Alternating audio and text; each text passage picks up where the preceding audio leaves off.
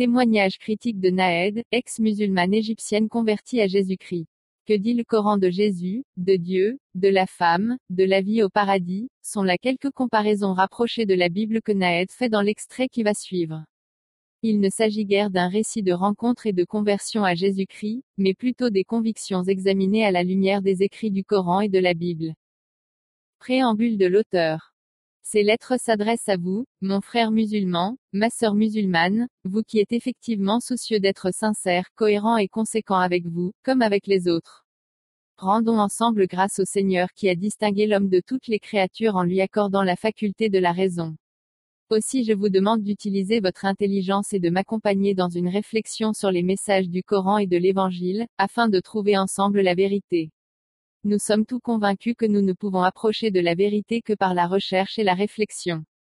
Celui, donc, qui aspire véritablement à connaître la vérité, ne peut cesser de chercher et de s'interroger. Je ne veux absolument pas abaisser la dignité de l'islam, ni le discréditer, et je ne le ferai jamais. J'ai uniquement voulu être fidèle à ma recherche. Sachez bien que je vous aime tout, surtout que j'étais l'une des vôtres et que je me sens toujours comme étant des vôtres. Personne ne peut comprendre l'islam s'il n'a pas vécu dans l'islam. La foi chrétienne m'a apporté une paix et une joie incroyables, inconnues en islam. Le Coran exalte la violence, l'évangile exalte l'amour, même des ennemis. Le christianisme, c'est une vie digne des anges que le Seigneur accorde sa lumière à tous les hommes pour connaître sa vérité et son amour. Introduction. Message de Naed Mahmoud Metwali adressé de son exil en Hollande à tous les musulmans qui vivent dans les pays où le droit à la liberté de conscience est respecté. Au nom du Père et du Fils et du Saint-Esprit, un seul Dieu, Amen. Nous te remercions, Seigneur, de nous avoir réunis aujourd'hui en ton nom et dans ton amour. Nous te remercions de te servir de nous pour la gloire de ton nom. Nous te prions de mettre ta parole sur nos lèvres. Nous ne voulons pas parler, mais laisser parler ton Esprit Saint au milieu de nous. Présentation de Naed Mahmoud Metwali. Permettez-moi d'abord de me présenter brièvement, je suis Naed Mahmoud Metwali, ancienne directrice adjointe de l'école secondaire de Elmi El Zaitoun dans la banlieue du Caire, Égypte. J'étais musulmane, je suis née dans une famille musulmane. Les membres de ma famille occupaient des fonctions supérieures au gouvernement. Comme tous les musulmans, je détestais le christianisme et les chrétiens. Nous traitions les chrétiens d'impies et les accusions d'avoir falsifié la Bible. Je les persécutais très fort et les traitais avec une extrême sévérité. Je croyais de mon devoir d'agir ainsi. Jusqu'au jour où je rencontrai le Seigneur Jésus. Il s'est révélé à moi et je lui ai donné ma vie, à cause de l'immensité de sa tendresse et de son amour. J'abandonnais mon pays, ma famille et toutes choses, à cause du Christ et du témoignage pour le nom du Christ. Tous les membres de ma famille pratiquent l'islam jusqu'à présent. Mon amour pour les musulmans. J'aime beaucoup les musulmans, car la loi du Christ est celle de l'amour fraternel. À cause de cet amour, j'ai rédigé trois lettres à leur intention. Dans la première lettre, j'ai présenté la personne du Christ à partir du Coran. Si nous étudions les sourates mécoises qui parlent du Christ, nous découvrons qu'elles sont tout à fait conformes à l'enseignement de l'Évangile. Dans le christianisme, nous ne disons rien d'autre. Dans cette lettre, j'ai mentionné toutes les références coraniques qui se rapportent au Christ. La deuxième lettre traite de la place de la femme dans l'islam. Dans la troisième lettre, j'ai examiné le verset coranique qui affirme que musulmans et chrétiens adorent le même Dieu. Cela est-il vrai? La réponse est donnée par cette lettre. Première lettre, présentation La place du Christ et de la Sainte Vierge Marie dans le Coran. La place du Christ et de la Sainte Vierge Marie dans le Coran. Le Coran dit de Marie que Dieu l'a élue, l'a purifiée et l'a préférée à toutes les femmes du monde. Le Coran ne dit rien de pareil au sujet d'aucune autre femme. Il rapporte aussi que les anges, s'adressant à Marie, lui dirent, Ô Marie, voici qu'Allah t'annonce une parole de sa part, son nom sera, Al-Masih, Issa, fils de Marie. Il faut remarquer qu'aucune mère, dans le monde entier, aucun enfant, n'ont bénéficié d'une annonciation par des anges. Le Coran dit aussi, au sujet de la naissance admirable du Christ, qu'il n'a pas eu de père. Aucun autre être humain n'a été engendré sans l'intervention d'un homme. Le Coran mentionne aussi les miracles opérés par le Christ, il a parlé dans son berceau, se désignant comme l'envoyé de Dieu. Il a ressuscité les morts, ouvert les yeux des aveugles, purifié les lépreux, guéri toute maladie. De plus, une tradition, hadith, rapporte, elle, heure, du jugement dernier, n'adviendra pas sans que descende parmi vous le Messie, fils de Marie, en juge équitable. Cela veut dire que le retour du Christ doit précéder le jour du jugement et le Christ jugera le monde entier. Le Coran dit aussi que le Christ n'est pas mort, mais que Dieu l'a fait monter au ciel. Et maintenant, mes frères et sœurs, où que vous soyez, je vous pose la question, à qui d'autre le Coran a-t-il rendu ce témoignage? De qui a-t-il dit que sa mère est sainte, élue au-dessus de toutes les femmes du monde? Le Coran dit aussi de Jésus, et de lui seul, qu'il sera un signe pour les gens et une miséricorde de la part de Dieu, il sera illustre en ce monde et dans la vie future et parmi les proches de Dieu. Dieu a donné au Christ, et à lui seul, ses propres attributs, le pouvoir de créer, Jésus, enfant, modela un oiseau dans la glaise et lui insuffla la vie et l'oiseau vola, le pouvoir de ressusciter les morts, un pouvoir divin, le pouvoir de guérir toute maladie. Aucun prophète n'a été gratifié de tous ces pouvoirs. Et si l'on me dit que le Christ a opéré tous ces miracles avec la permission de Dieu, je répondrai, bien sûr. Mais pourquoi Dieu n'a-t-il pas donné à d'autres ces permissions mais seulement au Christ, si ce n'est parce que le Christ est esprit de Dieu et sa parole déposée en Marie? Nous constatons donc que le Coran, dans la période mécoise, a reconnu la vérité du Christ. Mais ensuite, dans les sourates médinoises, il a nié la divinité du Christ. Ceci s'explique par le fait bien connu que Muhammad, l'apôtre de l'islam, a voulu, au début de sa carrière, se rapprocher des chrétiens et se lier d'amitié avec eux pour les rallier à sa cause. Mais quand, à Médine, ses disciples augmentèrent en nombre et qu'il devint fort, il n'y a ce qu'il avait affirmé du Christ et produisit des textes très différents que l'on connaît. Et c'est là une chose inadmissible. Au sujet de la falsification de la Bible. Autre point important, certains de nos frères et sœurs musulmans affirment que la Bible a été falsifiée. Je leur pose alors la question suivante, quand la Bible a-t-elle été falsifiée? Avant ou après la formation du Coran? S'ils me répondent, avant, je leur demanderai alors pourquoi le Coran renvoie à l'autorité de la Bible et la désigne maintes fois comme le livre de Dieu. Et s'ils me disent, après, pourquoi la Bible aurait-elle été falsifiée après le Coran? Et pourquoi le Coran n'a-t-il pas mis en garde les musulmans contre cette falsification future? Nous trouvons, au contraire, dans le Coran, la recommandation faite à Muhammad, le fondateur de l'islam, de se renseigner, en cas de doute, auprès de ceux qui lisent le livre révélé avant lui, c'est-à-dire la Bible. En d'autres termes, si la Bible avait été falsifiée avant le Coran, celui-ci n'aurait pas dû s'y référer, et si elle devait être falsifiée après le Coran, celui-ci aurait dû mettre en garde contre elle. Il ne faut donc pas répéter, au sujet de la Bible, des accusations dépourvues de tout fondement. D'ailleurs, comment des êtres humains auraient-ils pu corrompre une révélation donnée par Dieu? Dieu serait-il impuissant à préserver sa parole? L'accusation de falsification est très grave et il ne faut jamais plus la formuler. Le Coran affirme que la Bible, la Torah et l'Évangile, est révélée par Dieu et, à la fin de la sourate 2, la vache, il dit, l'envoyé a cru en ce qu'on a fait descendre vers lui venant de son Seigneur, et aussi les croyants, tous ont cru en Allah, en ses anges, à ses livres et en ses messagers, nous ne faisons aucune distinction entre ces messagers. Verset 285. Il est donc irrecevable que des musulmans affirment le contraire. Deuxième lettre, la place de la femme dans l'islam. La polygamie. Dans la deuxième lettre, j'ai abordé le sujet de la place de la femme dans l'islam. Pardonnez-moi si mes propos vous paraîtront parfois blessants. Tout ce que je dirai s'appuie sur le noble Coran, Al-Coran Al-Karim. Selon le verset 3 de la sourate 4, en Isa, les femmes, Dieu a donné à tout musulman le droit d'épouser deux, trois ou quatre femmes. Le verset ajoute, mais si vous craignez de n'être pas juste, alors une seule. Or, il est impossible d'être juste. Au sujet de la polygamie, je voudrais m'adresser à la conscience de chaque homme et de chaque femme. Je voudrais demander à la femme, peux-tu accepter que ce grand mystère d'intimité qui existe entre toi et ton époux se renouvelle avec une deuxième et une troisième et une quatrième épouse? Or, on sait la peine qu'éprouve une femme au moindre soupçon de trahison de la part du mari, ne fût-ce que par un simple regard. Comment donc Dieu peut-il être cruel au point de faire souffrir la femme en donnant à son mari le droit de partager l'intimité conjugale avec une, deux et trois autres femmes? Je suis convaincu que cela ne vient pas de Dieu.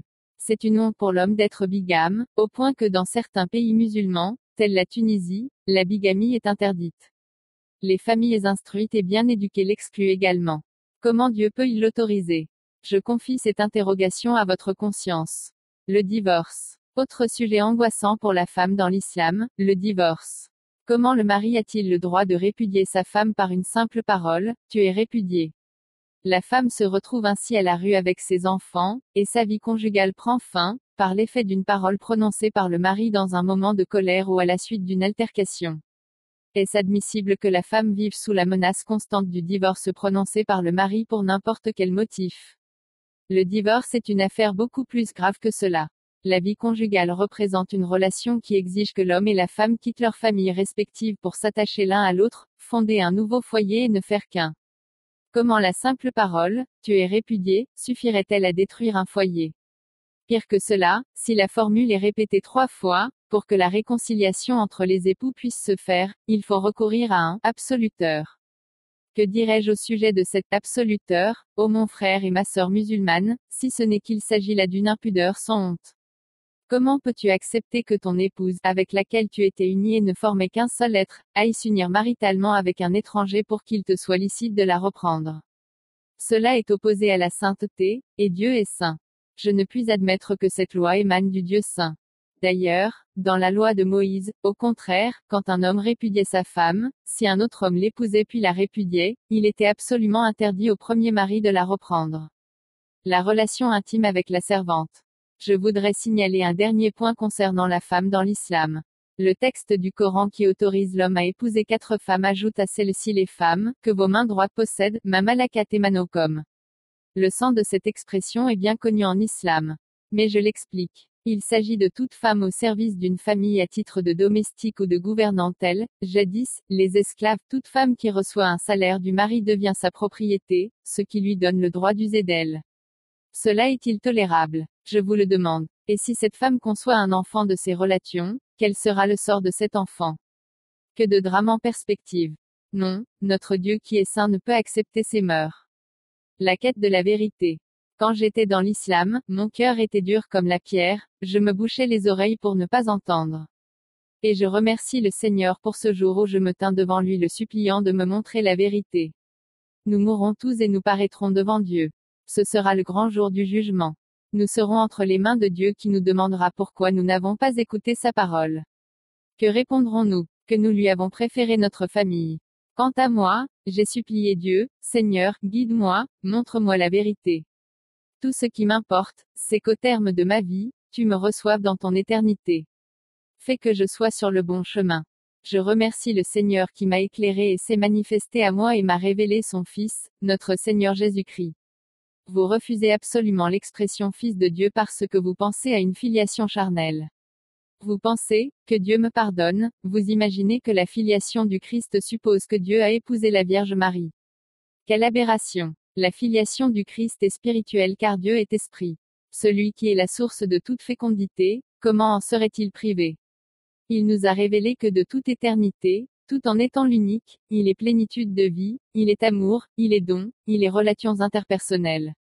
Le Dieu unique est Père, Fils et Esprit Saint. Tel est le mystère de la très sainte Trinité révélé par le Fils unique dans l'Évangile. La vie sensuelle au paradis. Je voudrais maintenant aborder la question importante de la description du paradis. Je demande à Dieu et à vous de me pardonner, car j'aurai à dire des choses honteuses, mais qui ont leur source dans le Coran et ses commentaires. Les épouses, au paradis, sont vierges et l'homme s'unit à elles. Après chaque rapport sexuel, ces femmes redeviennent vierges. Un nombre incalculable de vierges a défloré, au paradis, en présence de Dieu. Un paradis dont le bonheur principal réside dans un plaisir sexuel sans fin. Au paradis, il y a aussi des garçons éternellement jeunes, 76 sur 19. Il m'en coûte de poursuivre cette description du paradis. Que représentent ces garçons j'ai pris connaissance du commentaire du Cheikh Muhammad Galal Kishk, paru en Égypte dans un livre intitulé Pensée d'un musulman sur la question sexuelle, édité par la librairie de l'héritage musulman de l'Institut de recherche musulmane.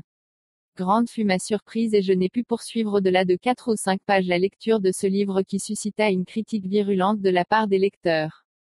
L'université religieuse égyptienne Al-Azhar dut mettre sur pied un comité d'examen qui prit beaucoup de temps pour livrer ses conclusions. Le 22 juillet 1984, ce comité décréta que ce livre n'était pas contraire aux enseignements de la religion musulmane. Or, l'écrivain affirmait que celui qui résiste sur terre à la tentation de pédophilie, sera récompensé au paradis en ayant à sa disposition des garçons. J'éprouve un sentiment de honte et ne me sens pas en mesure de poursuivre la réflexion sur ce sujet. Aux gens. Comment le Dieu saint peut-il tolérer au ciel cet affreux péché? Celui qui s'abstient de relations sexuelles avec un garçon, retrouvera celui-ci au paradis. Et ce garçon demeurera toujours jeune. La raison, la logique se révolte contre ces croyances. Nous savons tout que ce comportement sexuel aberrant existe dans la presqu'île arabique. Et pour plaire aux Bédouins, Muhammad, l'apôtre de l'islam, leur a promis des garçons au paradis pour assouvir leurs instincts pervers. Comment, mes amis, pouvez-vous accueillir avec satisfaction cet enseignement et vous réunir pour l'écouter et l'écouter encore? Le paradis qui sera notre récompense à la résurrection après une vie droite et vertueuse, ce paradis, comment peut-il consister dans des activités sexuelles avec des femmes et des garçons, Comment peut-il se ramener au plaisir du boire et du manger, chair d'oiseaux et toutes sortes de viandes désirables, fleuves de miel, de vin et de lait? J'en appelle à votre jugement. Comparons maintenant avec le paradis dans le christianisme, ou, plus exactement, le royaume de Dieu ou la vie éternelle. Le Seigneur Jésus nous révèle que nous ressemblerons aux anges. Nos corps glorifiés n'auront besoin ni de manger ni de boire. Ils n'auront pas de désir charnel. Comme les anges qui ne mangent pas et ne se marient pas. Telle est la différence entre le paradis de l'islam et le ciel du christianisme. Les attributs de Dieu. L'islam donne à Dieu 99 attributs, ou non. Une tradition, hadith, dit que celui qui les récite entre au paradis. Je savais que le centième nom était inconnu, Dieu le révèle dans la prière et par l'invocation de ce nom, on pouvait tout obtenir immédiatement. Je prenais le temps de réciter ces noms divins. Or, je découvrais, parmi eux, l'orgueilleux, le puissant, le vengeur et j'étais prise de crainte. Dieu est le Très-Haut, il est lointain, il est fort puissant, vengeur. Et cette affirmation du Coran, personne d'entre vous n'échappera au feu. C'est terrifiant. Plus je lisais le Coran et me livrais à la piété selon son esprit, plus j'éprouvais de la terreur. J'ai lu des dizaines de fois et étudié par cœur plus de la moitié de son contenu. J'ai lu de nombreuses fois et étudié les noms divins. Je les récitais, Allah, pas de Dieu sinon lui, le tout miséricordieux, le très miséricordieux, le roi, le saint, le salut, le dominateur, le secoureur, etc., puis, le tout-puissant, le vengeur, le très-haut et je prenais peur. Mais quand j'ai vu le Christ et compris ce qu'est le christianisme, quand je me suis mis à lire la Sainte Bible, j'ai découvert un Dieu tout à fait différent. Un Dieu doux, bon, miséricordieux, bienveillant pour les hommes. Il a donné son Fils unique pour porter mes péchés et me justifier devant lui. Le pardon des péchés. Si vous vous demandez pourquoi le pardon des péchés passe par la mort du Christ, je vous dirai que c'est parce que Dieu est à la fois juste et miséricordieux. Sa justice ne supprime pas sa miséricorde, et sa miséricorde ne porte pas atteinte à sa justice. Adam a péché en désobéissant aux ordres de Dieu. Sur l'inspiration du serpent qui est Satan, il a mangé de l'arbre de la connaissance, la pomme dont parle le Coran. Adam a péché et nous avons hérité de son péché. Il fallait que quelqu'un enlève le péché. Ô mes frères et sœurs musulmans, vous égorgez un petit agneau innocent, vous l'offrez pour la rédemption. Vous l'appelez, Kapshalfida, le mouton de la rédemption. On peut comprendre alors la nécessité de la venue sur terre du Christ, pour qu'il meure sur la croix et qu'il enlève nos péchés, lui qui, selon le témoignage du Coran, est sans péché. La violence dans l'islam, la douceur du Christ. Je voudrais, maintenant, aborder un autre sujet très important. Le Coran tout entier appelle les croyants musulmans à combattre et tuer, ce qui est ahurissant. Si nous examinons comment l'islam s'est propagé dans le monde entier, et cela de l'aveu même des musulmans, nous découvrons que ce fut par le tranchant de l'épée. Comment se peut-il que Dieu incite au meurtre? Le Coran, d'un bout à l'autre, encourage à conquérir les pays par la force en répétant « tuer, tuer ». Pourtant, le Coran déclare « Vous avez votre religion, et j'ai la mienne ». Il affirme ensuite que « Celui qui pratique une religion autre que l'islam ne sera pas agréé ». Pourquoi cette contradiction? Si Dieu avait voulu étendre l'islam à toute l'humanité, n'en avait-il pas le pouvoir? Pourquoi le recours à la violence? Dieu nous a créés libres et il nous demandera des comptes au grand jour du jugement. Comment donc Dieu donnerait-il le droit à un homme de tuer un autre homme parce qu'il n'adhère pas à l'islam? Ou bien encore, comment Dieu donnerait-il le droit à un homme de tuer un autre homme pour avoir quitté l'islam, la condamnation à mort de l'apostat? Dieu respecte notre liberté. Comment tolérer l'idée qu'un être humain puisse en tuer un autre sous le prétexte qu'il a quitté l'islam? Quelle a été l'attitude du Christ qui est doux, bon et sans péché, qui a ressuscité les morts, guéri toutes les maladies et exercé le pouvoir de créateur? Quand l'apôtre Pierre a tiré son épée pour le défendre la dernière nuit avant le crucifiement, il lui dit, Remets ton épée dans son fourreau.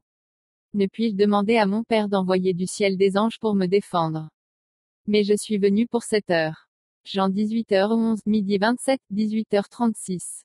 Comparons le christianisme et l'islam. Nous avons la parole du Christ, si quelqu'un te donne une gifle sur la joue droite, présente-lui un autre. Puis arrive l'islam qui appelle au combat et au meurtre, qui ordonne de tuer l'apostat en disant, tuez-les, découpez-les. Le Christ nous invite à chercher le royaume de Dieu, à ne pas nous préoccuper des choses de la terre. Se soucier uniquement du royaume de Dieu et il nous donnera toutes choses. Tandis que dans l'islam, ce qui prévaut, c'est le meurtre, la perfidie et la tromperie.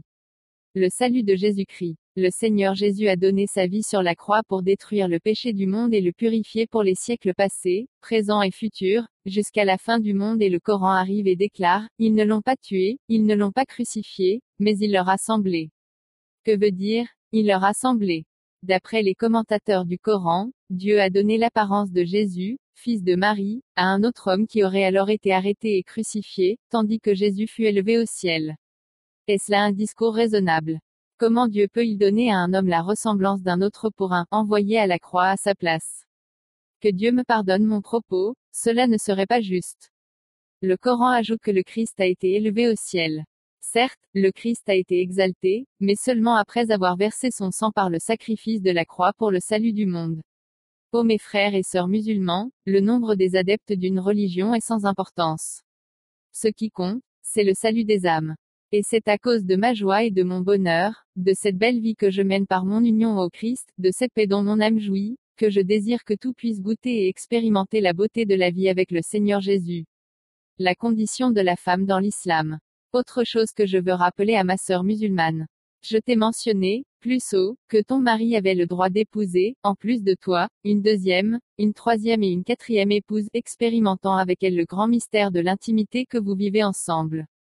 Et s'il te répudie dans un moment de colère par la formule de la triple répudiation, tu ne peux retourner à lui qu'après avoir accompli l'acte conjugal avec un étranger.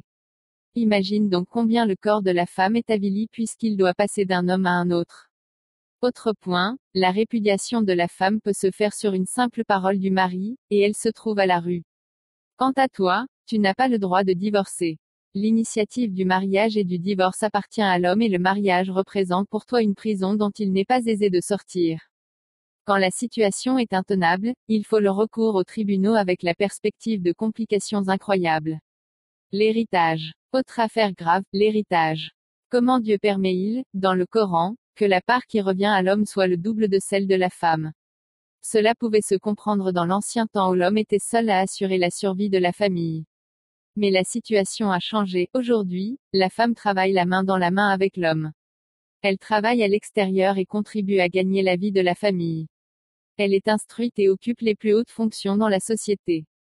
Pourquoi donc devrait-elle recevoir une demi-portion?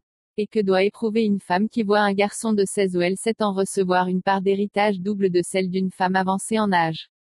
L'infériorité de la femme devant la justice. Autre question, celle du témoignage devant la justice. Le Coran dit que le témoignage d'un homme équivaut à celui de deux femmes. Si l'une d'elles oublie, l'autre l'aide à se rappeler. Mais qui donc a dit que la mémoire de l'homme est plus puissante que celle de la femme? Et que, dans ce domaine, un homme vaut deux femmes. Nous sommes maintenant dans le monde moderne marqué par l'avancement des sciences. Rien n'indique que la mémoire de la femme soit moins puissante que celle de l'homme, rien ne justifie la prétention que le témoignage d'un homme vaille celui de deux femmes. Rien ne justifie le rejet du témoignage d'une femme seule. Personnellement, je tiens à savoir pourquoi cette situation d'infériorité. Dieu pouvait-il ignorer que la femme deviendrait instruite, cultivée et prendrait sa place dans le monde du travail. La femme, aujourd'hui, occupe toutes les fonctions sociales. Elle est médecin, elle s'occupe de la recherche scientifique, elle assume les fonctions de ministre et de premier ministre, elle est reine, elle est chef d'État. Comment la femme peut-elle donc être considérée dans l'islam comme une demi-portion dans tous les domaines?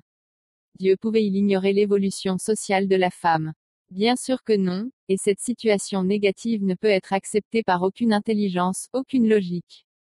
Je me souviens, lors du décès de mon père, nous nous présentâmes devant le tribunal pour une procédure d'héritage. J'étais, à l'époque, directrice de l'école secondaire pour filles de Elmi El Zaitoun.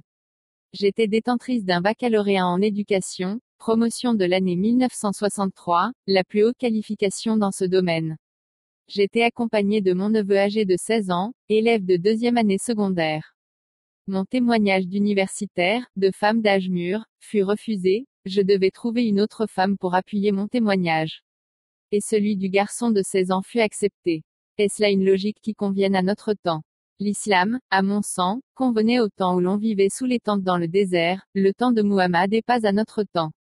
La question du voile. Autre question dont je voudrais te parler à l'oreille, ma sœur musulmane, es-tu convaincue de la nécessité du port du voile? Et que représente le voile? Qu'est-ce que des cheveux pour qu'il faille les couvrir? Que tes cheveux soient couverts ou découverts, quelle importance? Si l'on me dit qu'il faut cacher ses cheveux pour éviter d'attirer le regard des hommes, je demande pourquoi les hommes ne contrôlent-ils pas leur regard Veux-tu savoir, ô ma sœur musulmane, ce que dit le Christ? Celui qui regarde une femme avec convoitise, a commis l'adultère dans son cœur. Le péché relève donc de la responsabilité des deux et non seulement de la femme. Pourquoi l'islam t'oblige-t-il à te couvrir la tête et le corps de manière à ne rien laisser paraître de toi qui puisse séduire l'homme considéré comme un être privé de tout contrôle sur lui-même? Est-ce raisonnable? Pourquoi ne pas observer la juste mesure tant dans l'habillement de la femme que dans l'attitude de l'homme qui s'interdira de regarder avec convoitise la femme?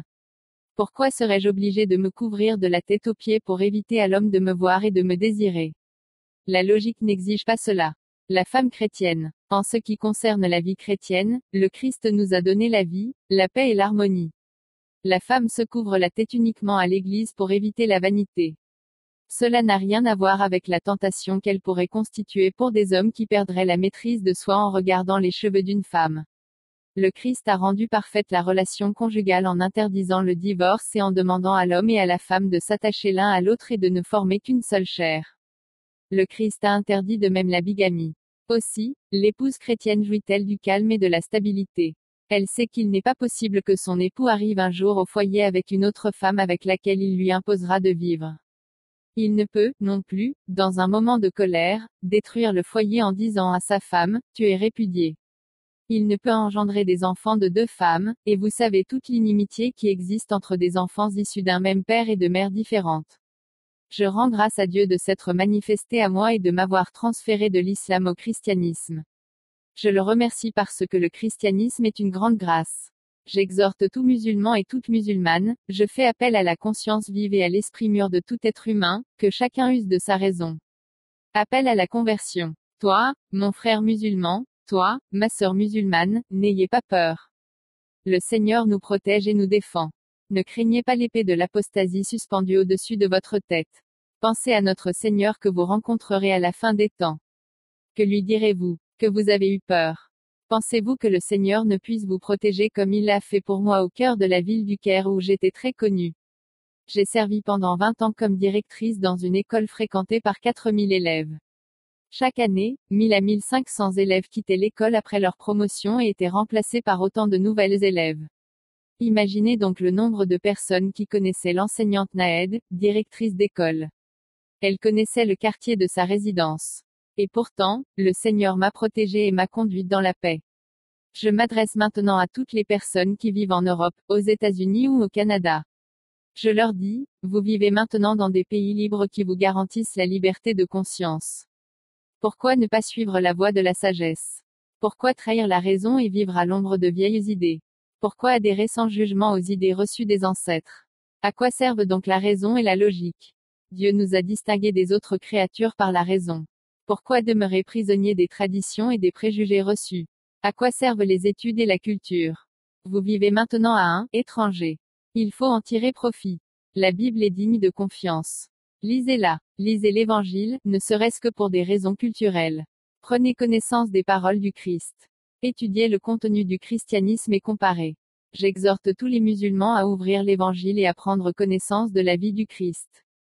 Comment porter un jugement sur ce que l'on ignore? Élevons notre cœur vers Dieu et adressons-lui nos prières. La vie est très courte, même si elle dure 70, 80 ou 100 ans. Puis viendra le grand jour du jugement où nous nous tiendrons devant le Créateur pour lui rendre compte de nos refus. Quelle excuse pourrons-nous formuler? Je vous en supplie, au nom du Dieu que nous adorons tous, d'ouvrir la Bible, de la lire, de la goûter et de comparer, d'une part, le commandement de combattre et de tuer, d'autre part, la charité et la paix d'une vie belle en compagnie du Christ. Le Seigneur est capable de nous conduire à sa lumière véritable. J'ai lu dans le Coran que Dieu ordonne aux non-musulmans d'embrasser l'islam ou, autrement, de payer un tribut. Je te demande alors, mon frère et ma sœur musulmane qui vivent maintenant en Europe ou en Amérique du Nord ou n'importe où ailleurs, est-ce qu'on t'a jamais demandé de devenir chrétien ou d'être contraint de payer le prix de ton attachement à l'islam? Quelqu'un s'est-il jamais mêlé dans ta vie de foi pour te dire à quelle religion tu dois appartenir? Dieu nous a créés libres. Il nous a gratifiés de la liberté de conscience. Dieu ne détruit pas les adorateurs de la vache sacrée. Il ne nuit pas à ceux qui ne pratiquent aucune religion ni à ceux qui nient son existence. Comment donc autoriserait-il les musulmans à forcer ceux qui suivent leur propre religion d'embrasser l'islam ou de payer un tribut? Le jeûne. Le jeûne du ramadan a débuté il y a peu de temps pour les musulmans. Et j'ai observé l'attitude pleine de respect des Européens et des Américains à l'égard du jeûne et des sentiments religieux des musulmans. Ils leur accordaient certains accommodements dans les horaires de travail pour leur faciliter le jeûne. Personne n'a protesté contre le jeûne du ramadan. D'autre part, je voudrais te murmurer à l'oreille, mon frère et ma sœur musulmane, et te demander s'il est logique que Dieu veuille que l'on jeûne pendant un mois du matin au soir pour, après le coucher du soleil, dresser une table remplie de victuailles. Est-ce ainsi que tu te soucies du pauvre qui ne mange pas à sa faim? Et le pauvre à qui on dirait, tu dois te priver de nourriture pendant 6, 10 ou 12 heures, puis une table sera dressée pour toi, remplie de victuailles et de tout ce que tu peux désirer, ne serait-il pas enchanté d'accepter la proposition? Quant à moi, quand j'étais musulmane, je commençais les préparatifs du ramadan deux ou trois mois à l'avance, remplissant le réfrigérateur de toutes sortes de viandes, rassemblant les ingrédients nécessaires à la confection de toutes sortes de douceurs, multipliant les projets culinaires. Considérons maintenant le jeûne dans le christianisme. Il est tout à fait différent du jeûne dans l'islam. Le Seigneur Jésus ne nous a pas indiqué le nombre d'heures et de jours de jeûne, ni ce qu'il faut manger.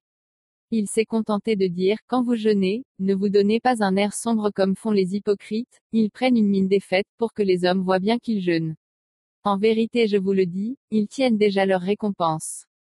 Pour toi, quand tu jeûnes, parfume ta tête et lave ton visage pour que ton jeûne soit connu non des hommes, mais de ton Père qui est là, dans le secret, et ton Père qui voit dans le secret, te le rendra. Matthieu 6h16-18, l'élévation humaine avec le Christ. Je voudrais maintenant relever un point très important. La vie humaine a commencé avec la création d'Adam et Ève. Ils péchèrent et furent chassés du paradis. Sur terre a régné alors la loi de la jungle, la loi du plus fort qui ne respectait pas le droit. Puis Dieu, par l'entremise des prophètes, nous a donné des lois. À la loi de la jungle, a succédé alors la loi mosaïque, la loi donnée par Moïse qui parlait face à face avec Dieu, selon le témoignage du Coran. La loi de Moïse, de laquelle le Coran se rapproche beaucoup, c'est la loi du talion, œil pour œil, dent pour dent. C'est aussi la loi de la polygamie et du divorce. Mais quand vint le Christ, il a élevé l'humanité par la loi de la monogamie et celle de la non-violence, quelqu'un te donne-t-il une gifle sur la joue droite, tends-lui encore l'autre. Matthieu 5h39, c'est la loi de la charité et de la paix qui ne connaît ni le meurtre, ni la guerre, ni le tribut à payer. Le Christ a porté l'élévation morale de l'humanité à son sommet. Il a commandé à tous les êtres humains de s'aimer et de se pardonner. Quand l'apôtre Pierre lui a demandé s'il fallait pardonner cette fois à son frère, il lui a répondu qu'il fallait pardonner 77 fois cette fois. Essaye donc de compter le nombre de pardons que tu dois accorder à ton frère. Il a dit aussi, quand tu présentes ton offrande à l'autel, si là tu te souviens que ton frère a quelque chose contre toi, laisse là ton offrande, devant l'autel, et va d'abord te réconcilier avec ton frère. Matthieu 5h23-24. Il a aussi recommandé de régler à l'amiable les conflits plutôt que de recourir aux tribunaux, voire 5h25. Quand l'humanité, avec le Christ, a atteint un tel degré de perfection, une telle élévation morale et spirituelle, qu'est-ce qui peut advenir? Le Christ, parole de Dieu et esprit de Dieu, qui a ressuscité les morts et ouvert les yeux des aveugles, qui a créé de la glaise un oiseau, qui a été conçu sans père dans le sein de la femme la plus digne entre toutes les femmes de l'univers, la Sainte Vierge Marie, comment, près de 600 ans après lui, peut advenir une religion qui nie ce qu'a enseigné le Christ? Interroge-toi, mon frère musulman, et toi ma sœur musulmane.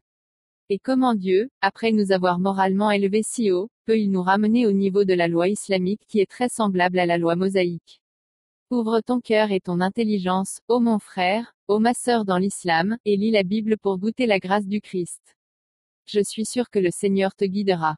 Sois assuré que je ne condamne pas l'islam ni ne le diffame, car le Christ n'inspire pas de telle attitude. Mais c'est une question de vérité, regarde le Seigneur et viens goûter combien il est bon. De nouveau je te supplie d'ouvrir ton cœur et de lire la Bible. Elle est digne de confiance. Le texte n'en a jamais été altéré. N'accepte pas sans les examiner les fausses accusations. Le Christ et Mohamed. Je voudrais enfin examiner un dernier point. Ô mon frère, ô ma sœur dans l'islam, compare les deux personnalités très différentes qui te sont proposées. Laquelle suivras-tu? Considère ceci, premièrement, le Christ Jésus est né de la Vierge Marie, sans l'intervention d'un homme. Mohammed, l'apôtre de l'islam, est né de parents dont tu sais quel était leur statut religieux. Deuxièmement, le Christ Jésus ne s'est pas marié, il s'est consacré à sa mission.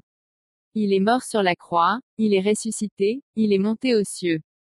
Sa vie sur terre n'a duré que 33 ans. Muhammad s'est marié à un nombre incalculable de femmes après le décès de sa première épouse Khadija. Celle-ci était la cousine du prêtre chrétien Waraka Nefal bien connu de la tradition musulmane. Waraka avait béni le mariage de Khadija avec Muhammad qui pouvait être considéré comme un époux chrétien. À cette époque, au début de sa carrière, Muhammad vivait, en effet, et s'exprimait comme un chrétien. Son mariage avec Khadija, son aîné de 25 ans, était monogame. Il n'aurait pas osé épouser une deuxième femme de son vivant. Mais après son décès, il épousa de nombreuses femmes, dont Aïcha qui n'avait que 7 ans quand il s'est fiancé à elle et 9 ans quand il consomma, à 53 ou 54 ans, son union avec elle. Si tu avais une fille de 9 ans, peux-tu imaginer, ô mon frère, ô ma sœur, de la donner en mariage à un homme qui dépasse la cinquantaine? Où est la miséricorde dans un tel mariage? Des musulmans à qui je demandais pourquoi Muhammad a épousé une enfant ont répondu que c'était pour lui faire retenir le Coran et les traditions religieuses. Aïcha a ainsi transmis de nombreux hadiths. Mais est-ce là le moyen idéal pour assurer la transmission des traditions? N'aurait-il pas été préférable de recourir à un certain nombre d'enfants sans les impliquer dans une relation conjugale?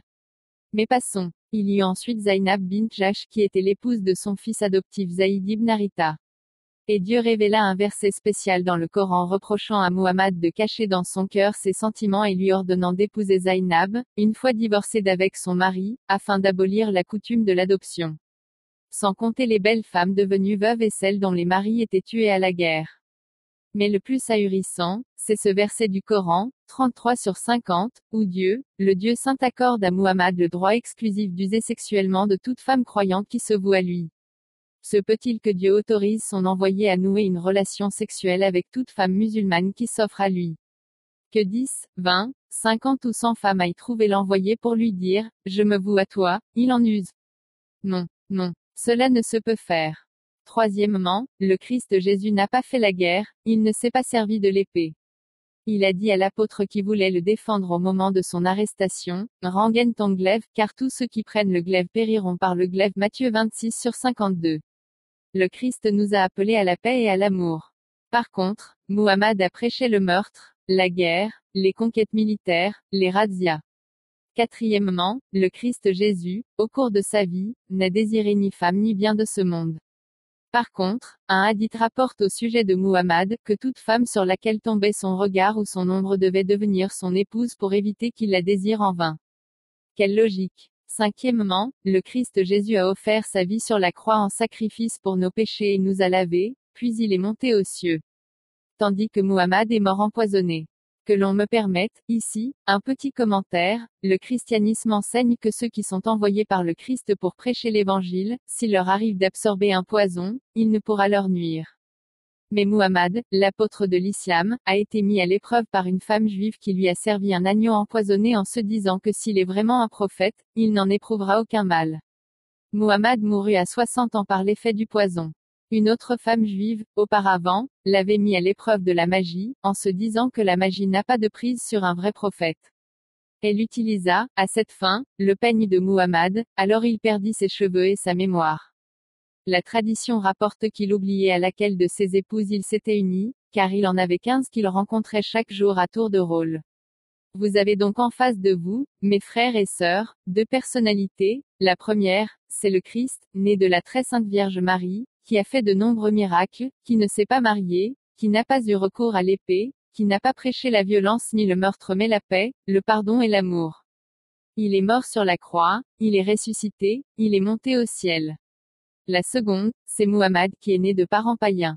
Il croit tenir sa mission de l'ange Gabriel.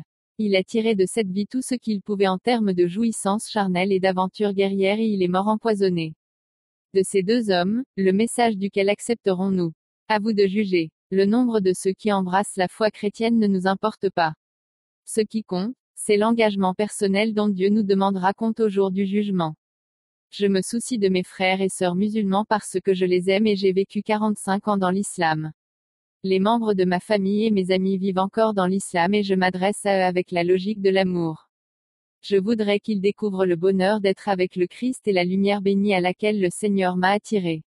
Il est capable de vous attirer et de vous illuminer pour vous faire discerner la vérité. Tout ce que je désire, c'est que vous goûtiez la grâce du Seigneur Jésus-Christ et que vous soyez sauvés car la fin est proche et la vie est courte. Il s'en vient le jour où nous nous tiendrons devant le Seigneur pour rendre des comptes au sujet de toute notre vie. Que le Seigneur vous éclaire et vous révèle la vérité pour vous faire reconnaître que le Christ est le Sauveur, le Fils du Dieu vivant. Il est le principe et la fin, la lumière du monde, l'unique chemin qui mène à Dieu. Amen. Prière. Au nom du Père et du Fils et du Saint-Esprit. Amen. Nous te rendons grâce, ô notre Dieu, par notre Seigneur Jésus-Christ. Nous te remercions, ô Christ, de nous avoir attirés à ta lumière admirable. Nous te remercions pour la croix par laquelle tu nous as sauvés de nos péchés, pour ton sang précieux par lequel tu nous as lavés et purifiés. Nous te remercions pour ton nom très saint, pour la paix et l'amour et pour tes promesses en notre faveur. Seigneur Jésus, tu es fidèle en tes promesses. Tu nous as assuré que nos demandes faites au Père en ton nom seraient exaucées. Je prie donc au nom de Jésus-Christ, le béni, le puissant. J'implore la lumière pour tous les hommes. Qu'ils reconnaissent, Père, que tu es le Dieu véritable qu'ils te connaissent et viennent à toi. Qu'ils reconnaissent en Jésus le seul Sauveur, le chemin, la vérité et la vie. Il n'y a pas sous le ciel d'autre nom donné aux hommes par lequel ils puissent être sauvés. Je te prie, Seigneur, pour mes sœurs et mes frères musulmans, pour toutes les personnes que je connais, pour tous les êtres humains qui sont l'ouvrage de tes mains. Qu'ils te connaissent, qu'ils suivent ton chemin et arrivent à toi. Je te rends grâce pour l'abondance de ton salut et ton admirable lumière. À toi toute gloire et toute louange d'éternité en éternité. Amen.